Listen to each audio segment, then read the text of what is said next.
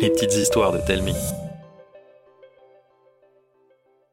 La baguette magique. Un dimanche matin, dans une chambre baignée de lumière, un garçon est perché sur une petite chaise, la langue tirée juste ce qu'il faut pour se concentrer. Ce jeune homme en pyjama s'appelle Martin. Il a six ans et demi et apporte la dernière touche à sa plus grande et plus belle création de Lego, la tour Grandido. Une silhouette apparaît dans l'encadrement de la porte. C'est son père. Un air grave se dessine derrière sa grosse barbe touffue. Fils, j'ai une mission très importante. Es-tu prêt? Martin sursaute. Sa chaise tangue. Paniqué, il fait valser les briques qu'il avait dans les mains puis se met au garde à vous, plus droit qu'un i. Il ne sait pas trop s'il est prêt.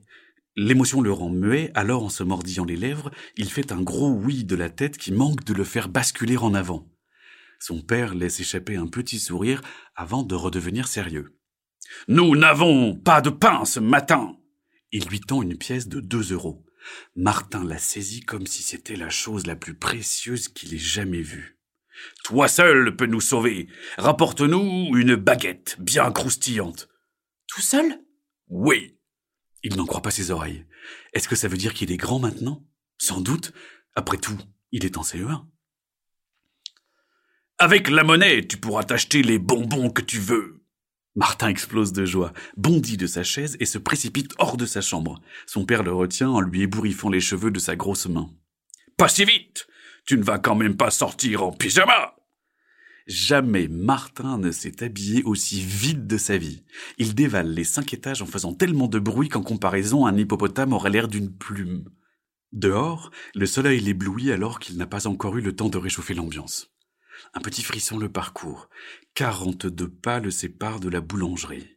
Il fixe sa destination, inspire profondément et part en mode hyper vitesse. Une fraction de plusieurs secondes plus tard, il est devant la porte. Dix personnes se pressent à l'intérieur. En prenant soin de demander pardon, il se faufile vers le présentoir à bonbons. Ses préférés sont là. Les crocodiles. Ils sont à dix centimes l'unité. Comme la baguette coûte 90 centimes, il lui restera 80... Non Un euro dix, soit onze crocos Heureux comme jamais, il saisit un sachet, récolte sa prime de mission et retourne faire la queue. Et pour vous, jeune homme? Oh là là, jeune homme C'est un signe, il est vraiment grand. Une baguette bien croustillante et puis ces bonbons, s'il vous plaît. Plein de fierté, il dépose le sachet sur le comptoir. Deux euros, s'il vous plaît. Mission accomplie. La baguette dans une main, les crocodiles dans l'autre, il sort. Quelle sera sa prochaine mission?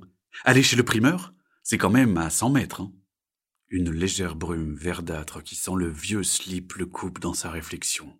Dans la rue, c'est la panique. Les gens gesticulent dans tous les sens, les bras levés.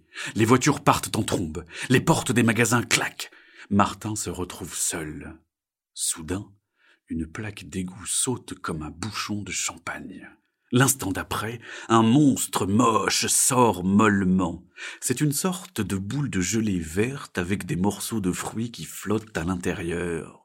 Son bras gauche traîne par terre des gros doigts boudinés, à droite, il tient un petit bouclier. Il bâille et laisse apparaître quelques dents marronasses réparties n'importe comment dans sa bouche. Bonbon La baguette brille intensément et se transforme en épée. Si Martin en est tout retourné, le monstre ne semble pas du tout impressionné. Il s'intéresse à un panneau de sens interdit. Bonbon Il arrache cette grande sucette et la goûte d'un coup de langue intrigué. La surprise et la déception lui tirent une grimace dégoûtée. Il l'envoie valser sur une pauvre voiture qui n'avait rien demandé. Une poubelle lui redonne le sourire.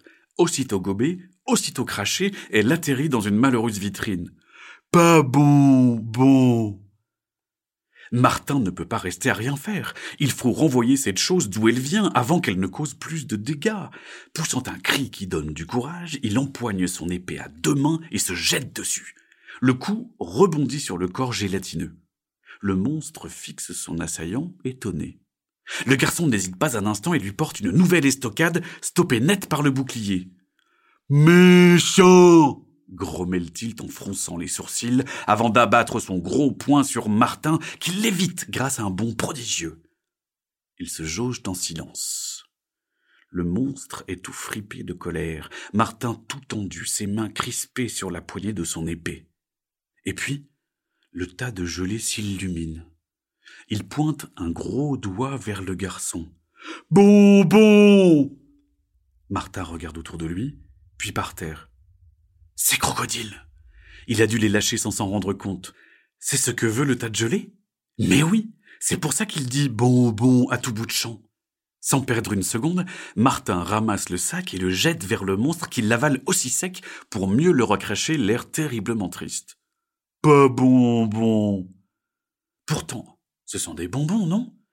Ils sont dans un sac. Peut-être qu'il ne peut pas le digérer. Il saisit le sac plein de bave et l'ouvre pour prendre les crocodiles tout gluants. À peine lancés, ils sont dévorés en un instant. Le monstre laisse échapper un petit rot et un sourire béat. Il cligne des yeux en direction de Martin, puis retourne dans les égouts. La brume verdâtre disparaît avec l'odeur de vieux slip. La vie de la rue explose aux oreilles de Martin qui, de surprise, laisse échapper son épée, redevenue baguette. Alors, fils, comment s'est passée ta mission?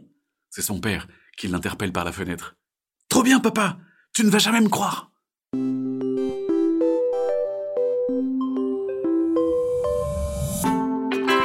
C'était une petite histoire de Telmi. Écrite par Mathieu Jonel et racontée par Arnaud Guillot. N'hésitez pas à nous laisser un commentaire sur iTunes, ça nous fera vraiment plaisir. Chaque jeudi, nous vous racontons une nouvelle histoire. Alors pour ne pas la rater, abonnez-vous au podcast. Et pour les 6-10 ans, plus d'histoires à lire sur telming.com. T-A-L-E-M-I-N-G.com. À la semaine prochaine!